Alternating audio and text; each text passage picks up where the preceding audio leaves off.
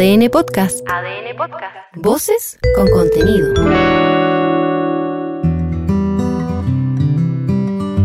ADN Podcast presenta Cuatro Ojos. Un libro que se puede escuchar en un podcast que se puede leer con Pancho Muat.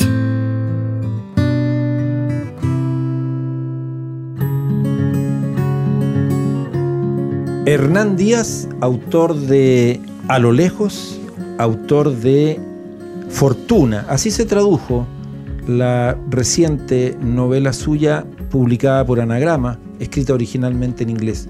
Hernán Díaz, ¿cómo estás? Estoy genial, es un placer estar acá, gracias. Eh, ¿Cómo se llama la novela en inglés, la novela que escribiste en, en tu lengua de escritor? Se llama Trust. Trust. Sí. Que no es lo mismo que Fortuna. No es lo mismo que Fortuna. Eh, Trust obviamente alude a una, una figura eh, financiera que es un, casi un sinónimo estricto de monopolio. Y por otro lado, desde luego también a confianza, que es, que es un elemento central en esta, en esta narrativa. Me contaba mi amigo y librero jefe de Lolita, Joaquín Vidal, que ayer tuvo la posibilidad de conversar con usted contigo en un desayuno con libreros, que la traducción original de, de, de, Trust, ¿no es cierto?, se mantuvo en las ediciones, creo que la francesa, ¿puede ser? Francesa, italiana, la italiana y, y, coreana, curiosamente. Y coreana, sí. que no deja de ser, yo encuentro notable, porque no encuentran una palabra que sea mejor y que la reemplace y que tenga todos los significados que acaba de describir. Sí. En el caso del español, uh -huh. eh, se escoge finalmente fortuna, que no es tampoco univalente, ¿no? No tiene un solo significado, puede ser leída desde distintos lugares sí. y eso yo creo que ayuda también, ¿no es cierto?, a nosotros que la leímos en español en la traducción de Javier Calvo que, dicho sea de paso, me pareció notable. Y ya profundizaremos quizás en por qué es sí, notable la traducción sí, sí, de Javier. Sí, bueno, Javier Calvo es, es un, un, traductor de inmensa trayectoria.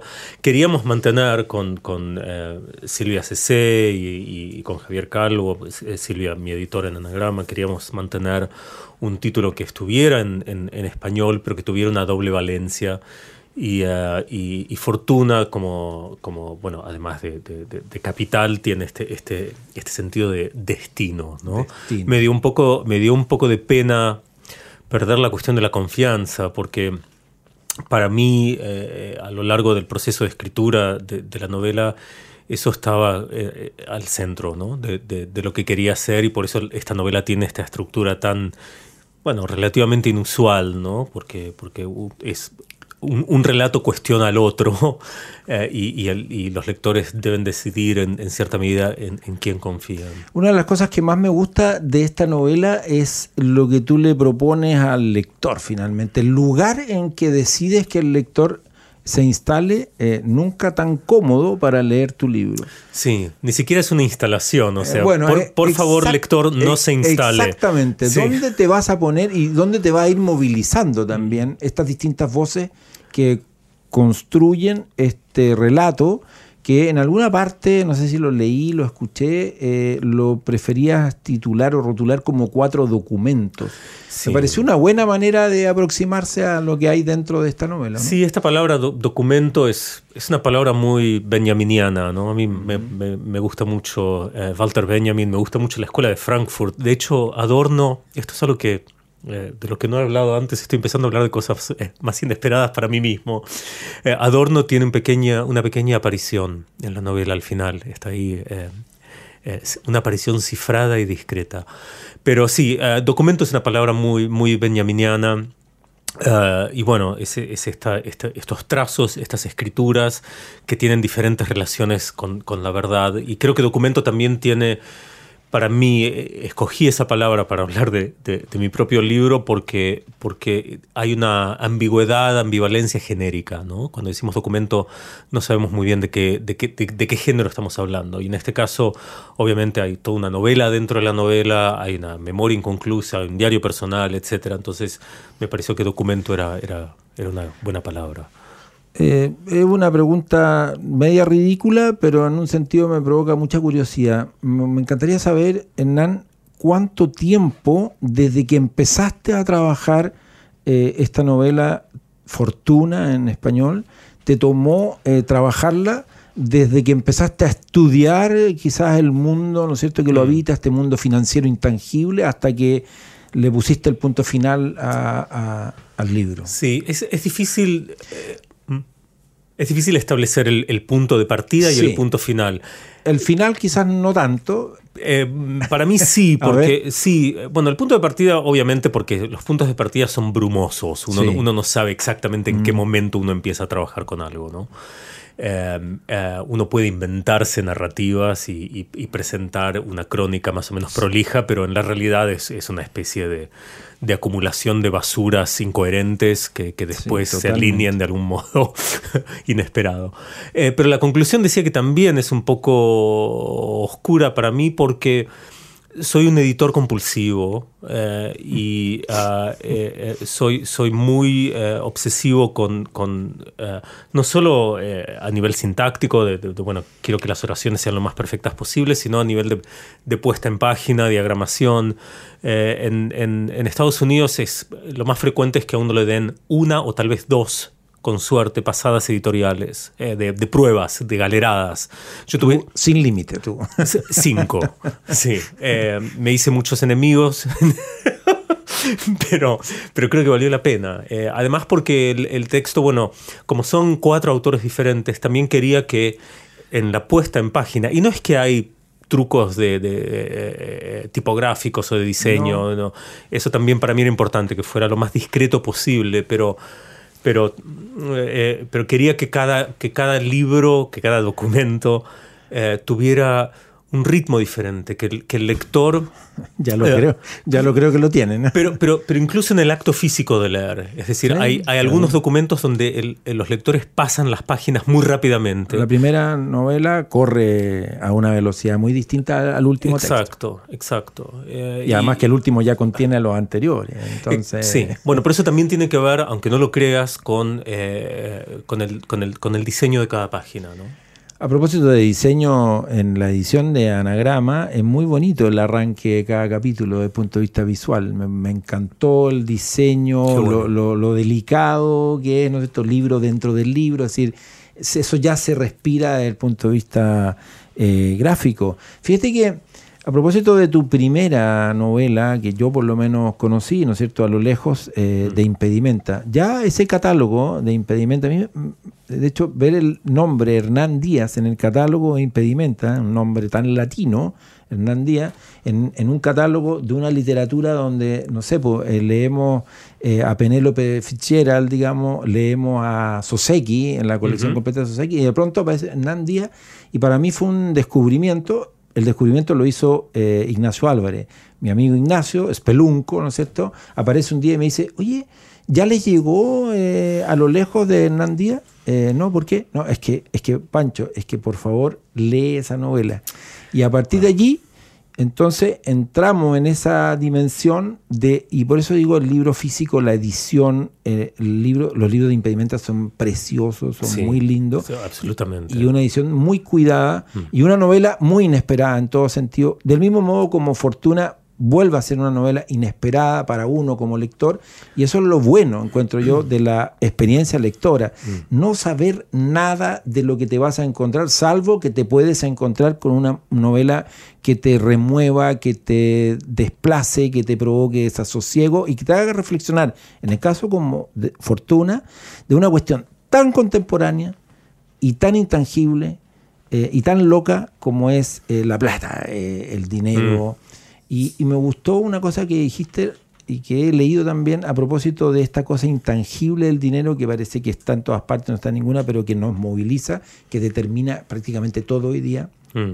de la política, de los negocios, de los movimientos sociales, y sin embargo nos cuesta tanto reflexionar a fondo sobre eso. Y creo que esta novela es un intento al menos de ir en esa... Eh, Absolutamente. Antes de, antes de comentar, porque me parece perfecto todo lo que acabas de decir y, solo podría decir sí a todo, a todo esto, pero también eh, antes de agregar algo me gustaría eh, señalar que em, Ignacio bueno, hice una entrevista con él y es qué lector tan, tan agudo, tan crítico, tan sutil y, qué, buen escritor también. realmente ha sido un, placer poder estar en contacto, aunque más no fuera fugazmente con él. respecto de lo que decías eh, del, dinero, estaba pensando el otro día em, en, este libro eh, eh, ya un tanto viejo de, Frederick Jameson, Jameson, que se llama La cárcel del lenguaje, ¿no? un, clásico de, la teoría literaria. Pero esta idea de que no existe una, fuera del lenguaje es algo que se aplica en cierta medida al dinero, ¿no? Es es una cárcel eh, omnipresente, es una, cárcel es una cárcel muy amplia, eh, eh, pero de la cual no hay salida, excepto que elijamos digamos, vivir como anacoretas o, digamos, en una vida asocial. Pero si no, todas nuestras relaciones están mediadas a través del dinero, nuestras relaciones sociales. Me gusta pensar que hay ciertos resquicios eh, que, subvierten esta lógica, eh, eh, em, esta lógica de intercambio, ¿no?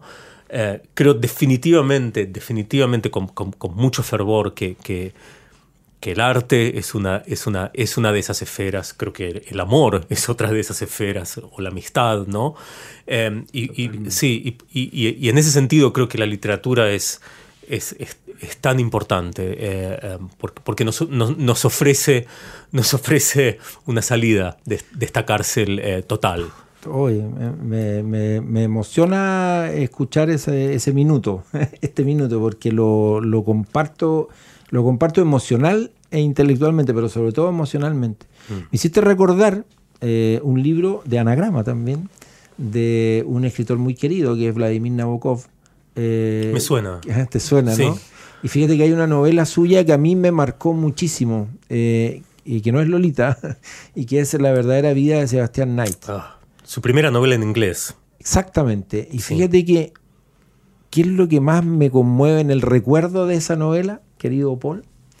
Eh, que intenta contar la vida de alguien y se da cuenta que la literatura no le va a permitir contar esa historia de vida. Pero sin embargo, esa, ese trabajo que hace con el lenguaje de intentar construir algo es el modo que tiene de encontrarse o de ir al encuentro de Sebastián Knight. Mm. Y esa cuestión me parece que la podemos proyectar en muchos sentidos. Y a propósito de tu novela, para, hacer el, el, vínculo que yo hice mientras estaba leyendo Fortuna y mientras... Es que escoges un personaje con una serie de agregados y personajes que lo orbitan y mujeres que lo orbitan y mujeres que retornan a la historia 50 años después de 1920, no sé, de principios del siglo XX. Y sin embargo, y eso te permite, creo, y nos permite a nosotros los lectores, entrar en esta historia de un modo menos eh, contaminado por la contingencia y mirar lo que vivimos hoy en relación al dinero, porque somos ciudadanos de hoy a través de una historia que me remite 100 años de vida, pero me remite un contemporáneo. Es decir, algo tan actual, encuentro tan viva esta novela, la encuentro tan contemporánea, la encuentro tan así como si tú me dijeras cuáles son los cinco temas hoy día que deberíamos conversar. Bueno, para mí uno de estos, uno de ellos es este, mm. el que propone esta novela. Y yo no sé si eso es tan consciente de parte del autor, pero sin embargo está ahí. Hmm. No lo sé. sí. Eh, eh, eh, un poco en relación a lo que decía antes de, de, cuál es el lugar de la literatura, creo que un corolario necesario para mí, eh, eh, para ser coherente, es que no creo demasiado en la literatura comprometida. No, no, no es lo mío. Creo que tiene su importancia, creo que hay contextos en los que es absolutamente relevante y necesaria pero no soy un lector de ese tipo de literatura y tampoco es un tipo de literatura que me guste escribir. ¿Por qué? Porque me parece que de vuelta subsume a la literatura una función instrumental, que es a lo que me oponía hace un par de preguntas atrás. Eh, eh, es decir, creo en una autonomía plena. Este largo y tedioso prólogo es simplemente para decir que no me propuse escribir una novela de, y hago, estoy haciendo el gesto de comillas, de denuncia, ¿no? No, no, o, de, o, de comentario social, o, de, o, una intervención en, cierto debate contemporáneo. No, no fue la idea. Sin embargo, Sin embargo, sin embargo, sin embargo, también, como decíamos hace un par de, preguntas atrás, la cuestión, eh, eh, la presencia del dinero lo, lo, pervade todo. Entonces, eh, ni, bien uno empieza a escribir sobre el dinero, inevitablemente está también interpelando una serie de relaciones sociales. Eso es, va de suyo y es, y es absolutamente inevitable. Y también lo que sucedió fue que a medida que empecé a, hacer trabajo de investigación y de archivo eh, eh, para, poder escribir esta novela, me di cuenta de eh, los paralelos siniestros, y siniestros así en el sentido freudiano de la palabra, entre, entre la década de 1920 y la década del 2020. Pero esto no es algo que que, no, es que pensé que la década de 1920 iba a ser una, una alegoría eh, hecha a medida para nuestros tiempos. Es algo que simplemente sucedió. Hay una primera voz en Fortuna, un primer narrador, una primera novela dentro de la novela, y luego hay un salto brutal a este sujeto que está medio enojado con el ah, modo en que ha sido retratado y, se manda un no sé cómo llamarlo, pero un, monólogo que francamente... Diatriba, creo que podría una diatriba, ser una, una diatriba, pero brutal. Desde prácticamente el arranque, porque intenta como muy sutilmente... Y yo, la sutileza no es lo suyo. No, no. bajo ningún punto de vista. Y de hecho, eh, me encanta lo, rápido que uno empieza a entrar en, otro planeta. Eh, y eso me, fascina como, como, lector. Mi nombre lo conocen muchos, mis actos algunos y mi vida pocos. Así, vamos, así, tiro. ¿eh? No es algo que nunca me haya preocupado demasiado. Decir, tú, lector, me importa un raro. Ah, lo importante es el cómputo de nuestros logros no es lo que se cuenta de nosotros. Es decir, al tiro entramos en una esfera que es la esfera. Entonces, pero aún así, como a menudo mi pasado ha coincidido con el de nuestro país, últimamente me he convencido de que le debo al público compartir algunos de los momentos decisivos de Tipo generoso. Sí, claro, así como dense con una piedra en el pecho que les voy a contar algo sobre mí. Parece que eso es... Eh, sí, pero en ese pasaje también creo que hay dos cuestiones importantes. Una es el uso de, la palabra cómputo para, hablar de su propia vida, ¿no? Es decir, la, mercantilización y la contabilización de, la propia vida. Y la segunda es la, superimposición, ¿se dice así? Sobreimposición. Sobreposición. Sobreposición. Superposición también. Sí. Eh, bueno, a veces me falla.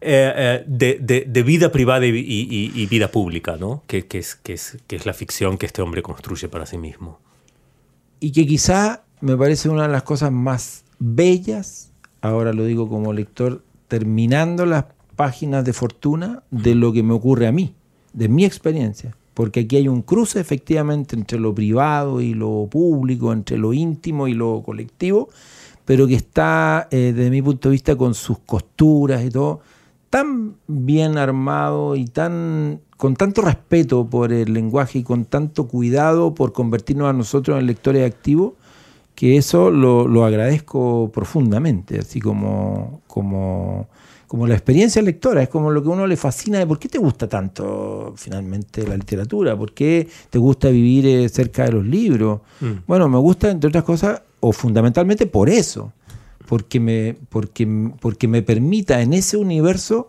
encontrar un modo de vivir que sea el modo en que más me guste estar en el mundo y que incluso intente a veces, buena o malamente, replicarlo en mi vida cotidiana. Suscribo. Fíjate que Ignacio Álvarez dice en su libro El curso que hice al revés y otros apuntes de profesor, en un capítulo dedicado a Hernán Díaz, a propósito de A lo lejos. Me acabo de enterar de la existencia de este libro. quiero, dejarlo claro y me, me, emociona mucho. Sí. Dice, a propósito de a lo lejos, dice, es, a fin de cuentas, un libro reversible. Tal vez dos novelas si las leemos en distintos lugares del planeta. Por una parte el relato gringo, por otro el latinoamericano. Por un lado el intento de nombrar lo que no tiene nombre, mapear lo que no tiene mapa, meterse hasta el cuello en la soledad. Por otra, el amor desmesurado por eso que compartimos todos, por eso que nos hace humanos en realidad, la lengua y el arte verbal, es decir, la literatura. Así termina su capítulo dedicado a lo lejos, eh, Ignacio. Es muy lindo lo que escribe sobre tu modo de articular esta novela, pero que yo creo que lo, más bello, lo que más me gustó es que aplica también a Fortuna, mm. eh, siendo dos novelas bien diferentes en su gesto, en, todo sentido. Eh, creo que hablan de un, de un modo de, vivir la experiencia literaria y de aproximarse a la escritura y, un rigor en, el trabajo que de verdad eh, solo merece ser celebrado y por otra parte, ojalá leído, compartido, eh, comentado, discutido, conversado, porque me imagino que no hay nada mejor para un libro que seguir viviendo en sus lectores, ¿o no? Es, la ilusión con la que todos escribimos cada oración, sí. Eh, ¿Habías estado en Chile antes? no, no, no, no, no, no, Y me da pena decir que apenas eh, me, voy, me voy apenas conociendo a Chile, pero he conocido a gente hermosa, incluso eh, incluyo a esta, esta conversación, pero, pero, pero del Chile geográfico me voy conociendo muy poquito. Muchas gracias por eh, estar aquí en Cuatro Ojos, por compartir estos 20 pocos minutos hmm. eh, y espero que sea solo el, comienzo de, un encuentro, de un encuentro lector-autor, autor-lector, eh, que me parece que finalmente es lo que nos, nos da vida en este espacio que es Cuatro Ojos. Gracias por leer con, tanto fervor, gracias por tener una librería y, gracias por, por ayudar a mantener viva la, la literatura, que es algo que todos necesitamos. Muchas gracias, Hernán. Muchas gracias, Lorena. Muchas gracias, Paul. ADN Podcast presentó Cuatro Ojos. Libros que se hacen escuchar en un podcast que se puede leer con Pancho Muat.